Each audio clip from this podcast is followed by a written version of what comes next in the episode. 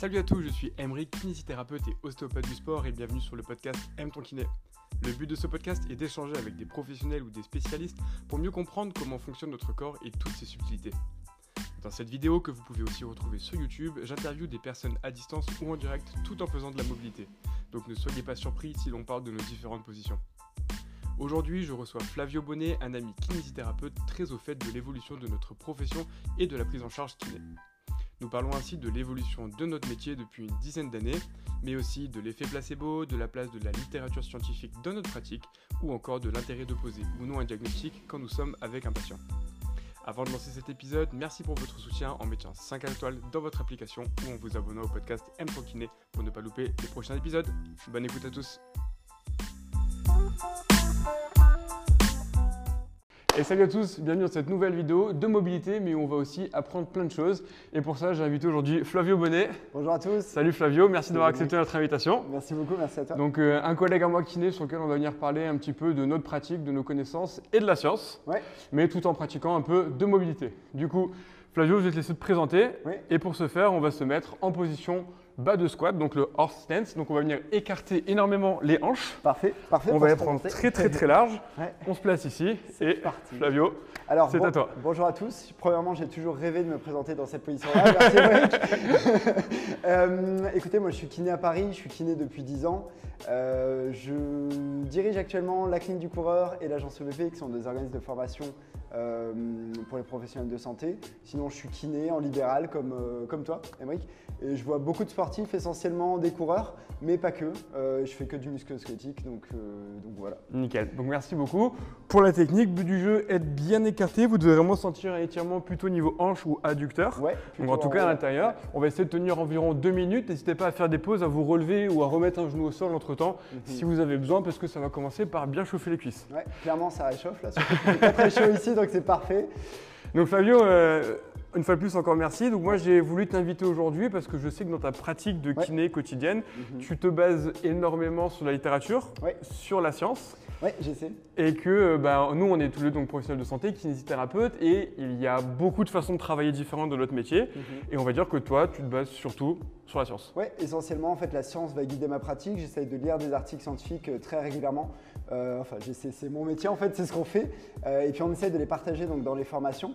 Et puis euh, en fait j'essaie de voilà de me former très régulièrement pour euh, bah, attends tu vas-y. Euh, j'essaie de, me- de lire des articles très régulièrement pour mettre à jour ma pratique et être le plus à jour sur la science. Euh, Excellent. On va relâcher la position, ça commence vraiment à chauffer. Ouh, ça chauffait fort. On va passer au sol et on va venir étirer ischio-jambier. Donc position, une jambe tendue.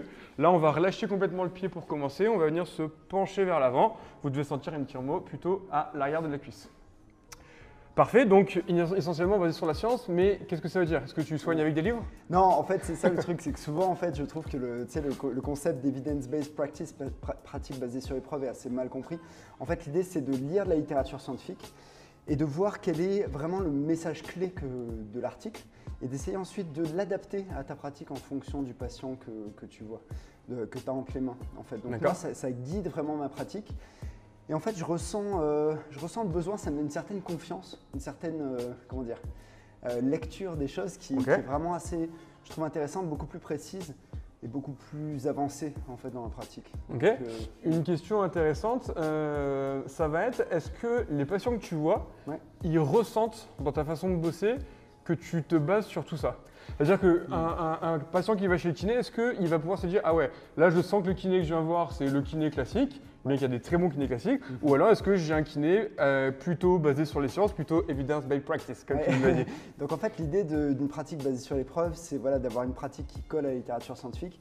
L'un des premiers trucs qu'on va apprendre quand on lit un peu de littérature, c'est qu'il faut écouter les gens, il faut mettre l'humain à la première place, euh, bien avant euh, toutes nos techniques, etc. Donc peut-être que dans l'approche, en effet, je suis très ouvert, sur, je suis très à l'écoute. Mhm. Premièrement, j'essaie vraiment de lever tous les, toutes les barrières et tous vraiment les problèmes qui pourraient freiner la récupération.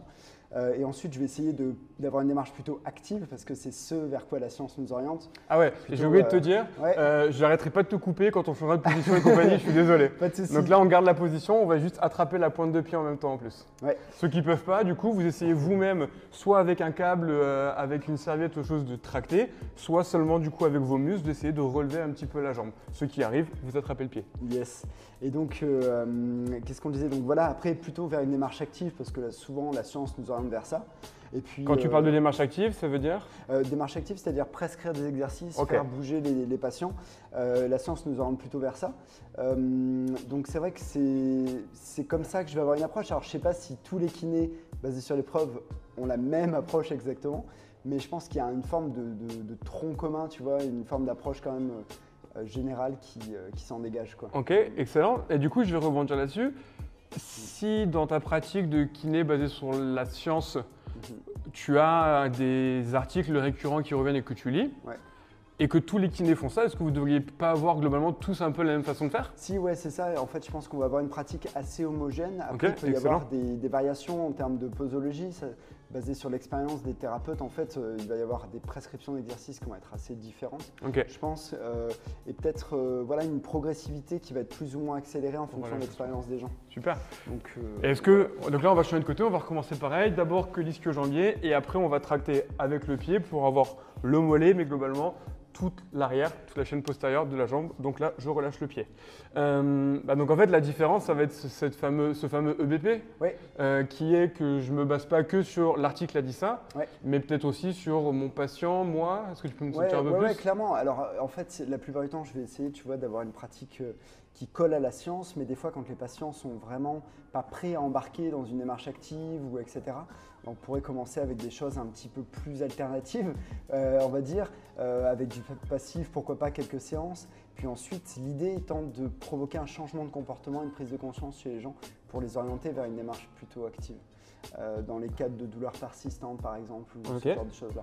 Mais après, si la personne elle est d'emblée confiante dans ce que je lui dis et qu'elle a envie de- d'embarquer là-dedans, je vais, je vais la suivre. Ok. Toi, dans tes traitements en termes de kiné, combien de pourcents de tes séances intègrent de l'actif Donc actif, avec des exercices euh, de renforcement, ou en tout cas où le patient vient faire le travail et n'est pas euh, Mm. passif de sa séance sur la table. Pour moi, c'est quasi 100% de mes patients. Ok. 100% de mes patients ont quelque chose à faire. Euh, sinon, faire que du passif, alors je dirais dans le cadre de certaines raideurs d'épaule, par exemple, au début, bah, il y a beaucoup, je trouve, de, de mobilité à faire, plutôt du passif. Mais dans un second temps, souvent, il y a de l'actif à faire, donc Mhm. je dirais quasiment 100% des, des gens. Ok. Euh, ah, super intéressant. Tu as toujours travaillé comme ça ou ça a évolué avec euh, ton Euh, expérience? Ça fait combien de temps que tu travailles? Tu Ça peux fait le rappeler? 10 ans. Ça fait 10 ans que tu travailles Ça fait 10 ans que je suis, je suis moi. Est-ce que tu as toujours bossé comme ça ou est-ce que c'est venu avec le temps, les formations? Ouais, je- bah, On attrape sûr que les, les- les- les formations ont nettement contribué à enrichir ma pratique, je pense, et à, et à accentuer ce côté EBP, donc vraiment une démarche d'écoute, de diagnostic et de prescription d'exercice. Je pense qu'avec le temps, en fait, tout s'est précisé, si tu veux, genre ma capacité à, à écouter les gens, à faire émerger les, les points vraiment très importants pour chaque personne. Derrière, arriver à avoir un diagnostic plus précis, mieux connaître les tests, mieux savoir leurs valeurs, mieux savoir comment les enchaîner Mhm. et être euh, voilà, plus précis dans le diagnostic. Et puis ensuite, sur la prescription d'exercice, savoir quand l'exercice est indiqué, euh, à quel dosage je vais pouvoir mettre mon patient, à quelle charge, comment je vais progresser les choses, jusqu'à où je vais l'amener.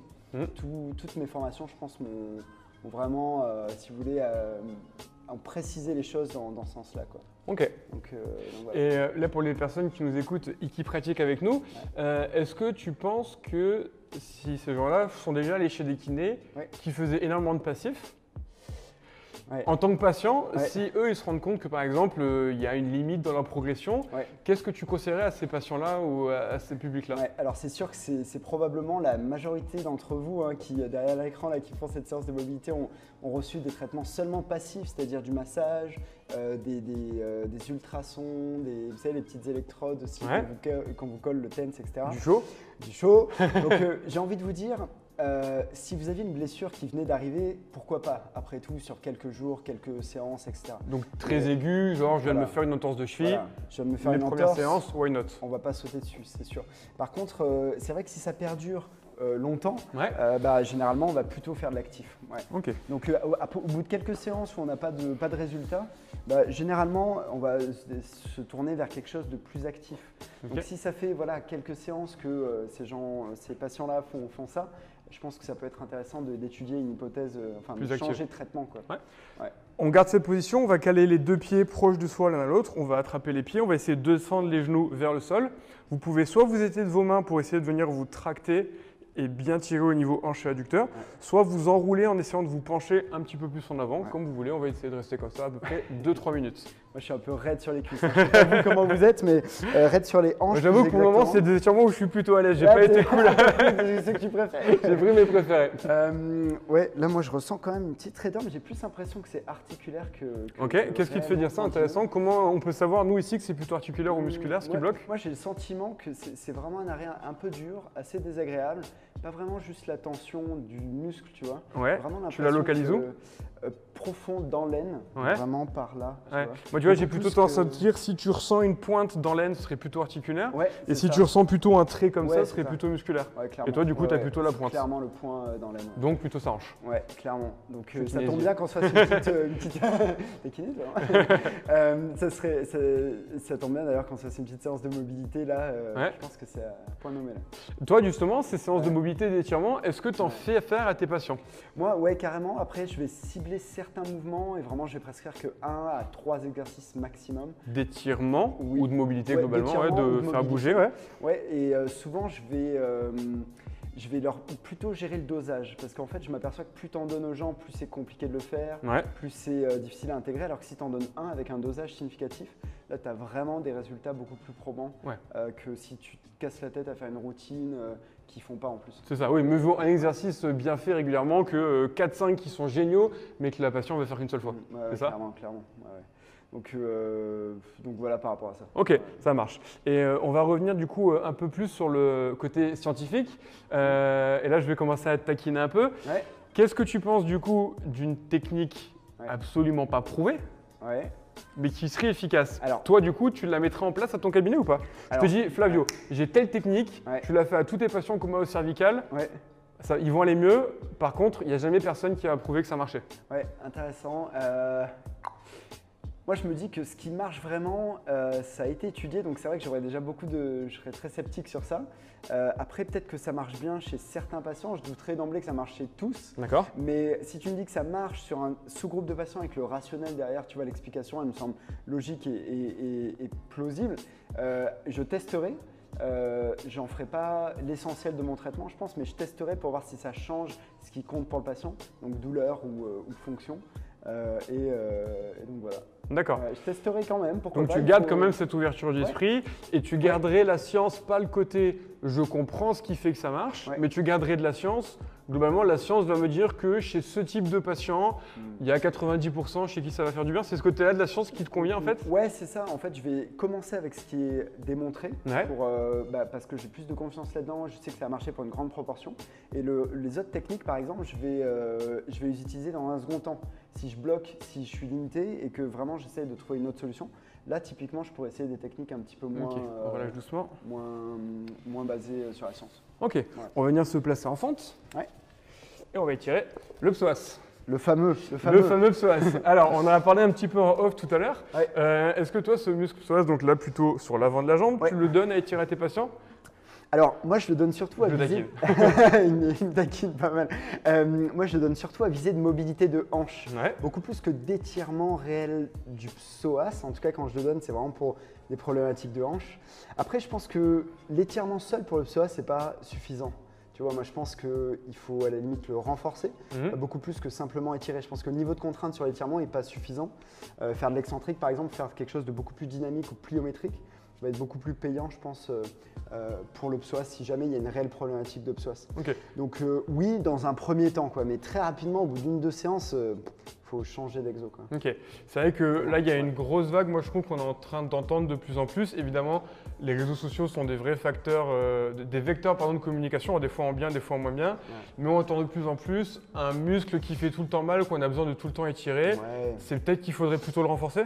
Euh, C'est dans ce bah, sens-là Bonne question. Moi, je pense qu'un muscle qui est souvent douloureux et, euh, et qui, qui gêne, c'est un muscle qui a besoin d'entraînement, ouais, c'est sûr. Donc, euh, Donc, plutôt, d'être euh, plutôt de renfort. Ouais. Plutôt de renfort. L'étirement va faire du bien, mais va pas redonner la capacité du muscle à- je sais pas, moi je pense qu'il y a une, certaine forme d'homéostasie. En fait, si les gens se, se stimulent pas assez en Mhm. termes de renfort, je pense que clairement ils se déconditionnent un petit peu. Ok. Et, et à ce moment-là, le muscle devient sensible. Et t'as d'autres muscles Euh, comme ça en tête que... Moi, bah, ça me fait penser à une vidéo que tu avais faite euh, il y a pas longtemps sur le trapèze. il me je, semble. me, je me fais de l'autopub. Ouais, oui, c'était- mais c'était- et c'était pas planifié du tout avant en plus. je pensais Mais en fait- aussi au trapèze, mais en fait, sans, j'ai- sans faire de pub de vidéo. En Mais... fait, j'ai trouvé ça super intéressant parce que c'est un muscle qui est, compa- qui est un peu ostracisé, tu vois, il faut pas trop le travailler, il faut pas ci, il faut pas trop ça, etc. Euh, en tout cas, c'est ce qu'on véhicule souvent, Ouais. euh, certains professionnels de santé en tout cas. Moi, je pense qu'au contraire, c'est plutôt un manque de, de- de travail et que euh, les gens qui sont plus toniques, que ce soit trapèze sup moyen, rhomboïde, etc., Mhm. qui les entraînent régulièrement, moi, je trouve qu'ils ont moins de problèmes. Ouais, Donc, en fait, on change de je serais plutôt, je serais plutôt de cet avis-là, ouais. Ok, donc plutôt venir renforcer ces muscles, renforcer ces muscles-là. Ouais. Ok. T'en vois d'autres des muscles à part euh, trapèze et euh, Euh, trapèze et, euh, et psoas dans ce genre-là? Donc des muscles qu'on aurait tendance Ouais. à vouloir tout le temps étirer. Et... Alors, il y, a- il y en a qu'on qu'on- qu'on ne renforce pas assez comparé à d'autres. Par exemple, je pense que souvent, on va se concentrer sur les crunchs, vous savez, les, les tableaux de chocolat, etc. On voit les le patients fameux qui font six-pack. beaucoup de gainage, beaucoup de choses comme ça, et qui oublient complètement tout ce qui va être multifidus et lombaire, etc. Donc plutôt les muscles Euh, postérieurs. Plutôt les muscles au niveau du dos. Et je pense qu'il y, a il y a vraiment quelque chose à faire, euh, à faire là-dessus. Euh, il y a, alors, je suis pas hyper fan des ratios, etc. Je pense pas que ça explique tout. Ouais. Vous savez, la différence de force entre le devant et l'arrière. Mhm. Euh, mais je pense qu'on sous-utilise et, et- et on manque clairement de capacité sur nos muscles lombaires. Bah, du coup, en parlant de ratio, Donc, moi j'avais euh, en tête que chez Lombalgique, on avait un Ouais. ratio entre les muscles de devant et les muscles de derrière de 1,2 Ouais, et qui passait à tête. 0,8 du coup. Alors. Oui, c'est ça. C'est Ouais, ça. En tout cas, ça réduit. euh, Le ratio était inversé chez les patients qui avaient des problèmes de dos, avec l'avant trop fort et l'arrière trop faible. Ouais, ouais, clairement. J'ai plus les, les chiffres en tête, mais il y avait eu des, des grosses tendances qui s'étaient dégagées, qui allaient toutes dans le même sens, c'est-à-dire euh, on perd euh, relativement de la force derrière, comparé à devant. Et, et je pense que c'est vraiment important de, de- de, voilà, de prendre soin de ses lombaires. Et prendre soin de ses lombaires, c'est quoi C'est les renforcer. Donc, euh, que ce soit du banc à lombaire pour commencer, que ce soit ensuite des mouvements plus complets comme euh, deadlift, comme, euh, Mhm. etc. Euh, good morning, moi je fais beaucoup avec les patients. Good Excellent. morning avec la barre sur les épaules Hum, pour ceux chargé. qui, ouais. qui, qui en font. Moi, je, je trouve que c'est vraiment de très très bons exercices. Donc voilà, j'en fais régulièrement. Ok. On va changer de position. Ouais. Hop, maintenant qu'on a bien étiré les psoas qui doivent être renforcés, Ouais. là on va venir étirer un peu plus les fessiers. Du coup, vu qu'on en est sur les fessiers, on va étirer en venant croiser. Donc là, on va étirer plutôt les fessiers de la jambe droite. Donc je vais poser mon pied droit sur mon genou gauche et je vais me redresser pour sentir l'étirement. Donc là, globalement, ça va cibler les fessiers et le piriforme, dont on entend aussi beaucoup parler. Ouais, clairement. Toi, ton avis sur le piriforme, ce côté où euh, Ouais. il faut étirer le piriforme, il faut étirer le piriforme, on Ouais. passe trop de temps assis. Est-ce Ouais. que, du coup, par rapport à ça, la littérature peut dire quelque chose en particulier? Alors, différentes choses. Il y a premièrement la tendinopathie du piriforme peut exister éventuellement. Euh, ça donnerait une douleur vraiment postérieure, tu vois, sur le grand trochanter. euh, avec Donc une plutôt douleur, dans cette euh, zone ici, un petit peu sur le côté? Ouais, clairement. Avec une douleur vraiment à l'abduction de hanche. Donc, quand vous écartez la jambe sur le côté, vous devez avoir un point précis. Et moi, je pense que je l'ai eu vraiment avec une seule de mes patientes.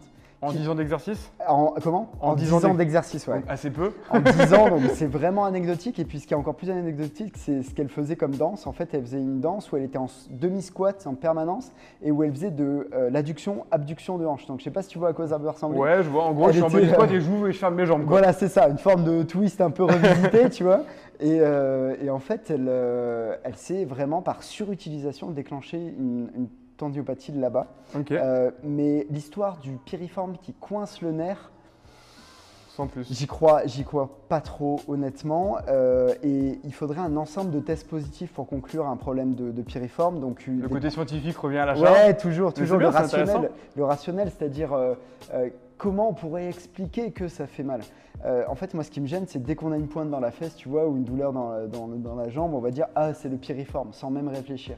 Toi, spontanément, en tête, combien Ouais. tu as d'idées de zones qui pourraient faire mal quand on a mal à la fesse? Pouah, euh, bah, déjà la hanche, pour faire simple. Euh, des irradiations du dos, beaucoup Ouais. plus fréquentes. Sacro-iliaque, direct, ça va être mes trois euh, diagnostics qui vont émerger comme ça. Euh, Le muscle en lui-même, ça peut faire 4 déjà, ouais, le muscle en lui-même. et puis après, tu peux avoir. et puis dans ces pathos-là, tu as plein d'étiologies Ouais, parce que les irradiations, t'en as plusieurs accompagnées. Exactement. Donc, ce qui fait que lorsqu'on se dit j'ai mal à la fesse, c'est mon piriforme, Mm. Globalement, vous tapez sur un des 15 diagnostics peut-être possibles. Ouais, clairement. Sachant que du coup, la probabilité que vous ayez bon en juste les tirant Ouais. est assez faible. Bah ouais, c'est ça. Et puis moi, je m'attends vraiment à ce qu'il y ait des, des tests de contraction qui fassent mal. C'est-à-dire quand tu mets en contrainte en abduction euh, résistée Ouais, à 90 degrés de hanche, donc c'est une position En- vraiment spécifique pour tester euh, voilà, le c'est ce vraiment un truc très très spécifique. Il faut que ça déclenche la douleur des patients Ouais, et, euh, et que ce soit vraiment reproductible là-dessus. Et puis que le patient, encore une fois, ait un bon alibi. Euh, il faut qu'il il ou elle ait un bon alibi pour avoir euh, un problème de piriforme. Donc, une activité comme je te décrivais tout à l'heure. un sport en de- particulier. ouais, Et la position assise, par exemple, qui Ouais. est un petit peu le grand vecteur de mal du dos, en tout cas c'est ce qu'on peut attendre, Ouais. pour toi ne peut pas être une source de douleur du piriforme particulière. Le fait de je bouge pas assez, du coup mon piriforme pourrait se spasmer. C'est en tout cas c'est une idée reçue, une idée que moi j'ai beaucoup étudiée dans ma étude Ouais. de kiné quand j'ai commencé, que j'ai beaucoup étiré aussi le piriforme. Ouais, ouais, ouais, ouais. Là-dessus la littérature en parle pas particulièrement. moi, non, euh, pas à ma connaissance. Et puis, je vois pas comment ça pourrait. En fait, je vois beaucoup plus, tu vois, des problèmes de surcharge au niveau du dos ou de problèmes disco qui pourraient irradier éventuellement dans la zone du piriforme. hein. Mais de- les pathologies en, elles-mêmes sur le piriforme à cause d'une position trop, euh, trop sédentaire, franchement, je je vois pas trop. Ok. Je vois, je vois pas trop. Ouais, donc une fois de plus, malheureusement, pas de recette miracle. Non, Mais ce qui est intéressant, c'est que même toi qui te bases sur la littérature scientifique pour euh, la plupart des propos que tu peux étayer compagnie, Ouais. bah, en fait, on a des fois tendance à chercher un peu trop une solution rapide à mettre en place Ouais. par un truc en se disant, bon, bah, ça, ça va marcher. Hmm. Mais est-ce que du coup, d'après toi, on traite que le symptôme et pas la cause ou est-ce qu'on tape complètement à côté Parce qu'il y en a Ouais. quand même qui vont mieux en faisant ça? Ouais, bah, c'est ça le truc. Moi, je pense que des fois, on fait du bien, tu vois, sur du court terme. Mais est-ce que c'était vraiment. En fait, ce qui est difficile à croire et à comprendre, c'est que c'est pas parce qu'on fait quelque chose au patient que c'est bien ça, exactement ça, qui va l'améliorer. C'est ça qui est difficile parce que dans l'interaction avec le patient, il peut se passer des millions de choses qui expliquent pourquoi les symptômes réduisent. Il n'y a que les études, malheureusement, qui peuvent nous dire cette technique-là va marcher chez ce genre de patient-là. Mais euh, va réellement marcher, c'est-à-dire que l'effet intrinsèque de, ce que tu fais euh, est réel, tu vois. Il y a plein de façons de moduler les symptômes avec les patients et de leur faire du bien. On va en parler justement. Ouais. On va relâcher la position. On va passer sur une position qu'on appelle donc le 90-90. Donc l'idée, ça va être d'avoir la hanche pliée à 90 degrés, le genou aussi, la hanche reculée, l'autre genou à 90 degrés. Dans cette position, on va venir se pencher vers l'avant. Vous allez sûrement ressentir du coup à nouveau un étirement au niveau du fessier. Est-ce que c'est le cas? Au niveau de l'arrière de la fesse ou une pointe plutôt au niveau de la hanche. Donc après, vous allez pouvoir changer au niveau de la position de votre hanche. Ce qu'il faut éviter, c'est que cette position vous crée une douleur au niveau du genou. Là, il n'y a pas d'intérêt. Si c'est le genou qui vous fait mal dans cette position, variez un petit peu votre angulation du genou et essayez de trouver une position qui est confortable. Euh, je vais revenir sur les points que tu viens d'aborder. Par exemple, est-ce que l'effet placebo en fait partie? Euh, ouais, en fait, l'effet placebo, c'est un des effets qui est, euh, qui est intrinsèque à toutes les modalités qu'on utilise au, au cabinet. Mhm. Et c'est vrai que souvent, on a l'impression que nos techniques marchent, mais généralement, ce qui est dit dans la, dans la littérature, c'est qu'on a 30% d'effet placebo euh, sur toutes les techniques. Euh, donc, euh, ouais, ça en fait partie. ouais. Après, moi, ce qui m'intéresse, c'est vraiment, tu vois, quelle est la, la- la vraie valeur d'une technique? Qu'est-ce Mhm. que ça apporte réellement plus que le placebo? Ok. Et c'est là que la science devient intéressante. Tu vois. Je reviens sur ce, sur ce point. On va, on va taquiner un peu certains kinés, mais c'est pas grave. Est-ce que du coup, tu pourrais dire que même le plus mauvais des kinés aurait 30% de résultats? Ouais, au moins. Ouais, Ouais. au moins. je pense. S'il n'apporte rien du tout, il aura 30% de résultats. Il aura au moins 30% de résultats Ouais. parce que globalement, le fait qu'un patient aille chez un thérapeute, déjà de base, il y a une probabilité qu'il aille mieux. Ouais, clairement, clairement. Le fait d'aller voir quelqu'un, le fait de faire la démarche, le fait d'être reçu, là, généralement, c'est déjà un effet euh, quelque part positif qui va nous mettre dans de bonnes conditions pour guérir.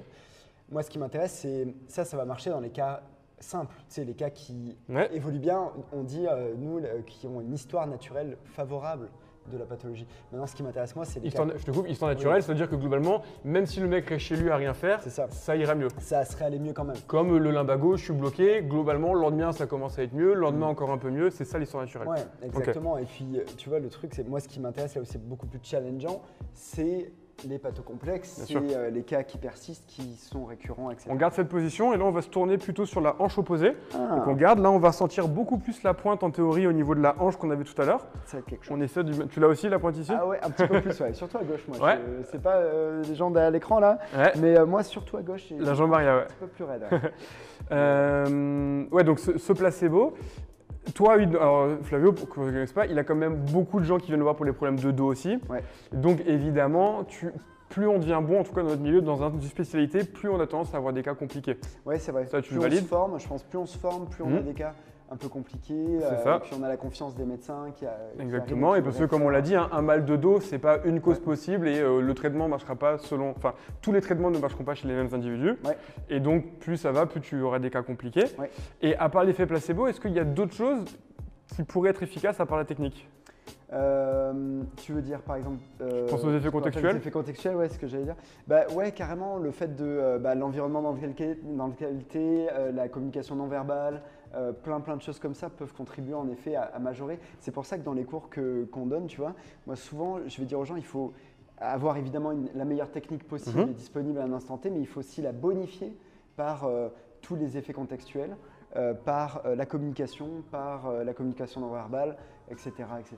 Intéressant. Et du coup, en ouais. début de podcast, tu nous disais Ouais. que tu faisais énormément attention à la manière dont tu parles avec tes patients. Ouais. Du coup, c'est aussi pour optimiser ton effet contextuel lors de ta séance? Ouais, ouais, ouais, carrément. Et puis je pense que c'est hyper important. L'un des critères numéro un de réussite et de satisfaction des gens, c'est de se sentir écouté. Donc clairement, je vais tout faire pour que mon patient se sente écouté et puis vraiment valider avec lui que j'ai bien compris euh, ce pourquoi il vient et à quoi il s'attend, et, euh, etc. Ouais. Euh, et ça, je pense que c'est vraiment beaucoup plus que la petite technique qu'on va faire, tu vois, de temps en temps, ponctuellement ou euh, même très régulièrement en thérapie manuelle. Je pense que cet aspect de communication et de se sentir écouté et pleinement pris en charge, je pense que là, ça va vraiment, euh, euh, vraiment avoir un effet beaucoup plus important. quoi. Ok, d'accord. Par rapport à, ça, on, est bientôt, on va bientôt changer de position, Ouais. ne t'inquiète pas, je sens que ta hanche. Comment ça, comment ça pique Non, en fait, elle, s'habitue, là, j'ai l'impression, euh, gentiment. Ouais, c'est pour alors, ça que j'essaie de un pivoter un peu plus. peu plus loin. Moi, je fais semblant de t'écouter juste pour relâcher ma hanche. On va changer de position. Yes. Par contre, c'est sur l'autre côté, moi, je pense Ouais. que je... Donc là, comme d'hab, pour sortir de position, surtout quand on tire sur une articulation, prenez votre temps. N'hésitez pas à remobiliser un petit peu autour. Des fois, ça va Ouais, rouiller un petit peu, c'est assez normal. Mais on va se le faire après sur l'épaule et ce sera sûrement un peu la même chose. Donc là, on reprend le 90-90, donc à peu près 90 degrés dans toutes les positions. Ouais. Et on repart un petit peu vers l'avant. Oui. Nickel. Donc là, on a parlé de l'effet placebo, de l'effet contextuel, donc de Mhm. toutes ces choses qui vont faire que notre séance est encore plus efficace. Ouais. Euh, ce que tu nous euh, dis, c'est que la manière dont on communique est hyper important. Essentiel. La place de ta main là-dedans. Ouais. Parce que tu fais beaucoup de tests, Ouais. tu te bases sur les sciences, tu te fais très gaffe à ce que tu dis, tu fais faire de plus en plus d'exos à tes patients. On est quand même kinésithérapeute, un métier où on touche en théorie, kiné, enfin kiné veut pas dire mouvement, enfin veut dire plus mouvement que toucher, mais Ouais. est-ce que tu touches encore beaucoup tes patients? Oui, moi je pense que c'est essentiel. Et puis il y a souvent ce débat, tu sais, hands-on, hands-off, etc. Moi, Donc hands-on, c'est des kinés qui mettent que les mains, et hands-off, des gens qui traiteraient sans toucher. Ouais. Et après, il y a toujours les extrêmes et toutes les variantes entre les deux. c'est ça. Alors moi, tu vois, ça va paraître peut-être étonnant pour certains, mais moi je pense que c'est capital de toucher les gens. Après, euh, parce que ben, il se passe énormément de choses quand on touche. Après, le, le truc, si tu veux, c'est de se dire, de repondérer la, la valeur de nos actes de thérapie manuelle. Moi, je pense que ça serait, ça peut être mal perçu de ne pas du tout toucher ton patient en tant que kiné. Euh, mais par contre, en même temps, je reconnais que l'effet de la thérapie manuelle est très limité et très euh, limité dans le temps et dans son efficacité. D'accord Tu vois ce que je veux dire? Donc ça va être très important de toucher, mais pas pour les raisons qu'on pensait initialement. Ça va être très important de toucher pour avoir une bonne alliance thérapeutique, pour faire des bons tests bien précis, mais derrière, en termes de traitement, euh, ben, le- les conseils d'être plus actif et de bouger, d'avoir une thérapie active va être beaucoup plus payant que juste faire de la thérapie manuelle sans ces conseils. Alors la question c'est est-ce que le fait de toucher en thérapie manuelle, On tourne sur l'autre jambe, donc à nouveau le petit, la petite pointe dans la hanche. Ouais, c'est ça, un petit peu moins de ce côté-là pour moi. euh, Est-ce que le fait de euh, voilà, rajouter de la thérapie manuelle va bonifier tout ça? Possible, Mhm. possible, mais c'est vrai que comme tu disais, je fais tellement de choses dans ma, dans ma séance qu'il va me rester très peu de, de temps en fait pour, euh, pour, pour faire ça. Petite Et, parenthèse, euh, combien de temps durent tes séances toi au cabinet Alors moi, la première dure une heure et ensuite une demi-heure. Ouais. Toujours en individuel avec les patients, bien sûr. Donc tu passes une demi-heure Euh, avec ton patient à chaque ouais, séance globalement. Exactement, et parfois plus sur de la kiné du sport où les gens vont rester après la demi-heure où je les ai vus en individuel pour continuer sur des exercices pour bonifier encore plus le- la chose. Mais du Ouais. coup, vu que tu les touches moins Ouais.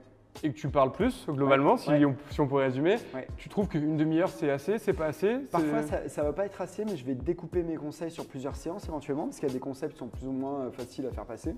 Euh, et, euh, mais globalement, les séances passent euh, super vite, quoi. Parce que les gens, en fait, qui sont intéressés pour avoir ces conseils-là, il y a plein d'autres questions qui découlent derrière, et il y a vraiment des, des- des implications dans leur vie, tu vois, de tous les jours, qui vont mettre en place graduellement. Mhm. Je trouve que c'est hyper payant, quoi. Donc, euh, ouais. Et de, de la même manière, euh, qu'est-ce que tu penses? On, on l'a vu pendant le confinement, moi ça a été la, donc le premier confinement au mois de mars, ça a été la première fois que j'ai été confronté Ouais. à la téléconsultation. Ouais. Euh, en- avec ce qu'on est en train de se dire depuis tout à l'heure, toi est-ce que tu penses que c'est une bonne chose pour le métier? Est-ce que ça s'y prête? Moi je sais que les patients ont été très Mm. surpris. Ouais. On n'a pas eu une grosse demande, on sent que c'était vraiment très nouveau en tout cas en Mm. France, je sais pas comment ça se passe dans les autres pays du monde, mais on Ouais. sent les patients ils étaient plus là à dire mais qu'est-ce que vous allez pouvoir me faire Ouais. sachant qu'on se voit à peine. Ouais. Ça est-ce que toi tu l'as essayé? Est-ce que tu as Ouais. trouvé que c'était efficace ou pas? Que tu Bah, peux en nous en fait, parler un petit peu Vu, vu que je fais peu de thérapie manuelle, euh, C'était cool pour toi. Il y, a, il y a un paquet de patients que je peux guider simplement par le fait de leur donner des conseils, etc. Évidemment, c'est quand même assez limité parce que je pense que on s'est rendu compte aussi que le métier de kiné, c'est un métier extrêmement humain et qu'au final, bah, en téléconsultation, ça passe quand même beaucoup moins bien. Enfin, les gens viennent pour avoir une interaction humaine, euh, de la chaleur humaine, parfois de l'écoute et vraiment tout ça. Et derrière un écran, c'est quand même pas la même. Euh, après, sur certaines pathologies, euh, des pathologies que j'aime bien dire, des pathologies éducatives, au sens où euh, c'est juste les conseils qui vont faire en sorte que la, pers- la personne va Ouais. récupérer. Donc Je les conseils de, ouais. de quoi plus bouger ou Non, de... je, je pense notamment au syndrome fémoro-patellaire, tu vois, ou des donc conseils. c'est plutôt problème de genoux. euh, Ouais, problème de genoux chez les coureurs. Euh, simplement, des conseils peuvent faire une grosse, grosse différence. Et puis, ça peut être suffisant dans le suivi, tu vois, sur des cas simples qui évoluent bien, etc. Il y a d'autres conseils, par exemple, juste vérifier que quelqu'un n'a pas une pathologie grave au niveau du dos. Et, et tu vois, revenir, tu vois, avoir des conseils de base en aigu avant de voir quelqu'un. Ok. Ça, ça, ça se fait bien aussi. Mais en effet, hyper limité, moi, je trouve. Hyper limité, Ouais. malgré ce qu'on se dit. Donc là, on va Ouais. étirer un tout petit peu l'épaule avant. Donc on va se mettre sur le côté, on va faire ce qu'on appelle le sleeper stretch. Je sais pas si tu le connais. Ouais. Je te laisse te placer. Ouais, exactement. Là. Donc là, on va placer l'épaule au sol et on va venir baisser la main vers le sol ici. Ah oui. But du jeu, d'essayer de bien rester perpendiculaire au sol avec le bras aligné et de venir descendre. On va tenir tout doucement. Euh, donc tu trouves que ça reste quand même limité.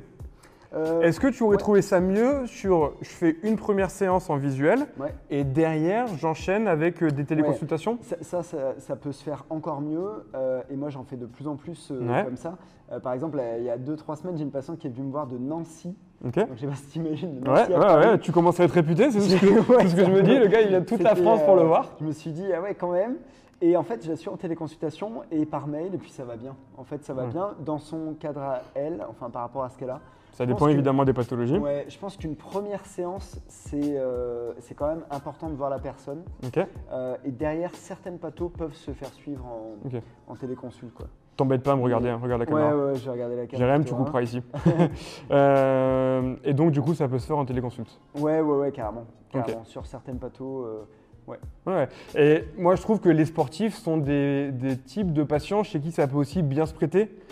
Parce que tu dis des fois euh, discuter, gérer la charge, mais c'est vrai que des fois, ce qu'un sportif a besoin de faire, c'est juste trouver le bon dosage Ouais. et éviter de se cramer en allant courir. Toi qui as beaucoup de coureurs, Ouais. 50 bornes tous les jours alors qu'il a mal au genou. Oui. Et des fois, comme tu dis, juste gérer comme ça un petit peu, ça peut suffire. Ouais, c'est vrai, typiquement, puis tu vois, pendant, le, pendant la, la reprise, là, j'ai un patient que je suis qui est en Corée, qui est un très bon coureur, un ultra trailer, Ok euh, et je le, euh, je le drivais comme ça euh, par téléconsulte. Après, le truc avec les sportifs, quand ils flirtent souvent avec la ligne rouge, Ouais. mais là, Sachant bon, que les sportifs adorent ça. Voilà, souvent bah, tu te retrouves à faire un peu de passif et à essayer de justement euh, calmer un peu les choses. Donc en fait, ça, ça va leur manquer. Ouais. Mais le truc, c'est que puisqu'il n'y a plus de compète, plus de courses, etc., là, on a quand même moins des gens qui se mettent dans le rouge, rouge. On relâche doucement. Euh, résultat, euh, résultat, en fait, euh, De côté. ça, ça passe quoi. Ok.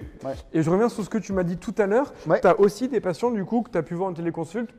Parce qu'ils avaient des douleurs, ils voulaient comprendre ce qu'ils avaient Euh, tu veux dire des premiers rendez-vous? Ouais. Ouais, j'ai eu un patient, euh, euh, je me souviens, en lombalgie aiguë sciatique. Donc là, c'est vraiment attention, drapeau rouge, euh, on, fait, on, fait, on vérifie. Donc drapeau a- rouge dans le sens, euh, le grave. gars a mal au dos, est-ce qu'il y a quelque chose de grave ou pas? Ouais, exactement. Donc c'est des gens qui sont venus te voir sans voir un médecin avant. Ouais, exactement. Et en théorie, je sais même pas si on a le droit tout à fait de faire ça. Pour la lombalgie, Mais, je te euh, rassure, c'est autorisé maintenant. Parfait.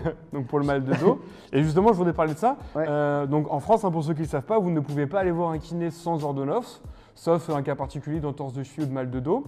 Euh, toi qui es très basé du coup sur la science, sur la littérature, est-ce que tu penses que, je te parle toi personnellement aujourd'hui, Oui. tu pourrais être ce qu'on appelle un thérapeute de première intention, c'est-à-dire qu'une personne qui a mal quelque part vient te voir sans avoir vu le médecin? Bah écoute, euh, j'ai la prétention de penser Ouais, que, sûr. que- que oui. Euh, pourquoi? Parce que ben, je lis très régulièrement les articles sur les drapeaux rouges, je les connais, je pose les questions. Et, et puis je pense qu'il n'y a rien de sorcier à recevoir un lombalgique en première intention. Les drapeaux rouges sont, sont bien bien connus.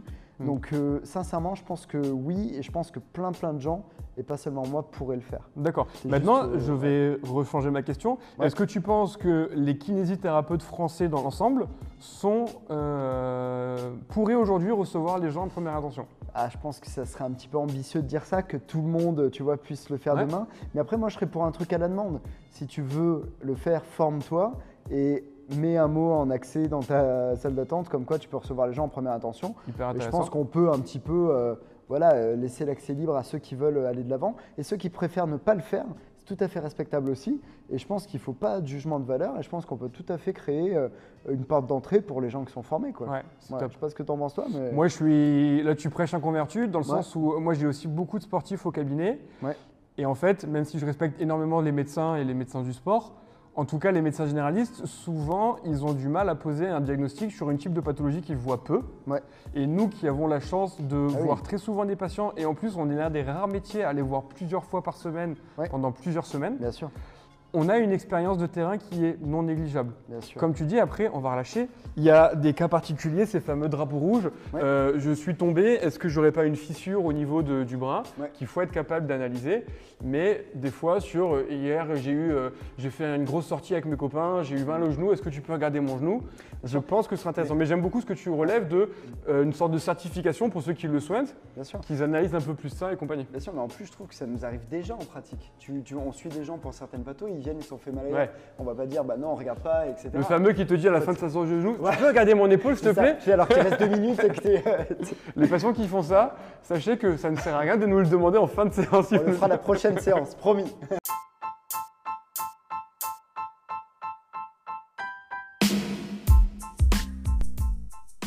Merci pour votre écoute, j'espère que cet épisode vous a plu et que vous l'avez trouvé enrichissant. N'hésitez pas évidemment à me poser toutes vos questions dans les commentaires et surtout à soutenir mon travail en mettant 5 étoiles sur votre application et en vous abonnant au podcast. A la semaine prochaine pour un nouvel épisode.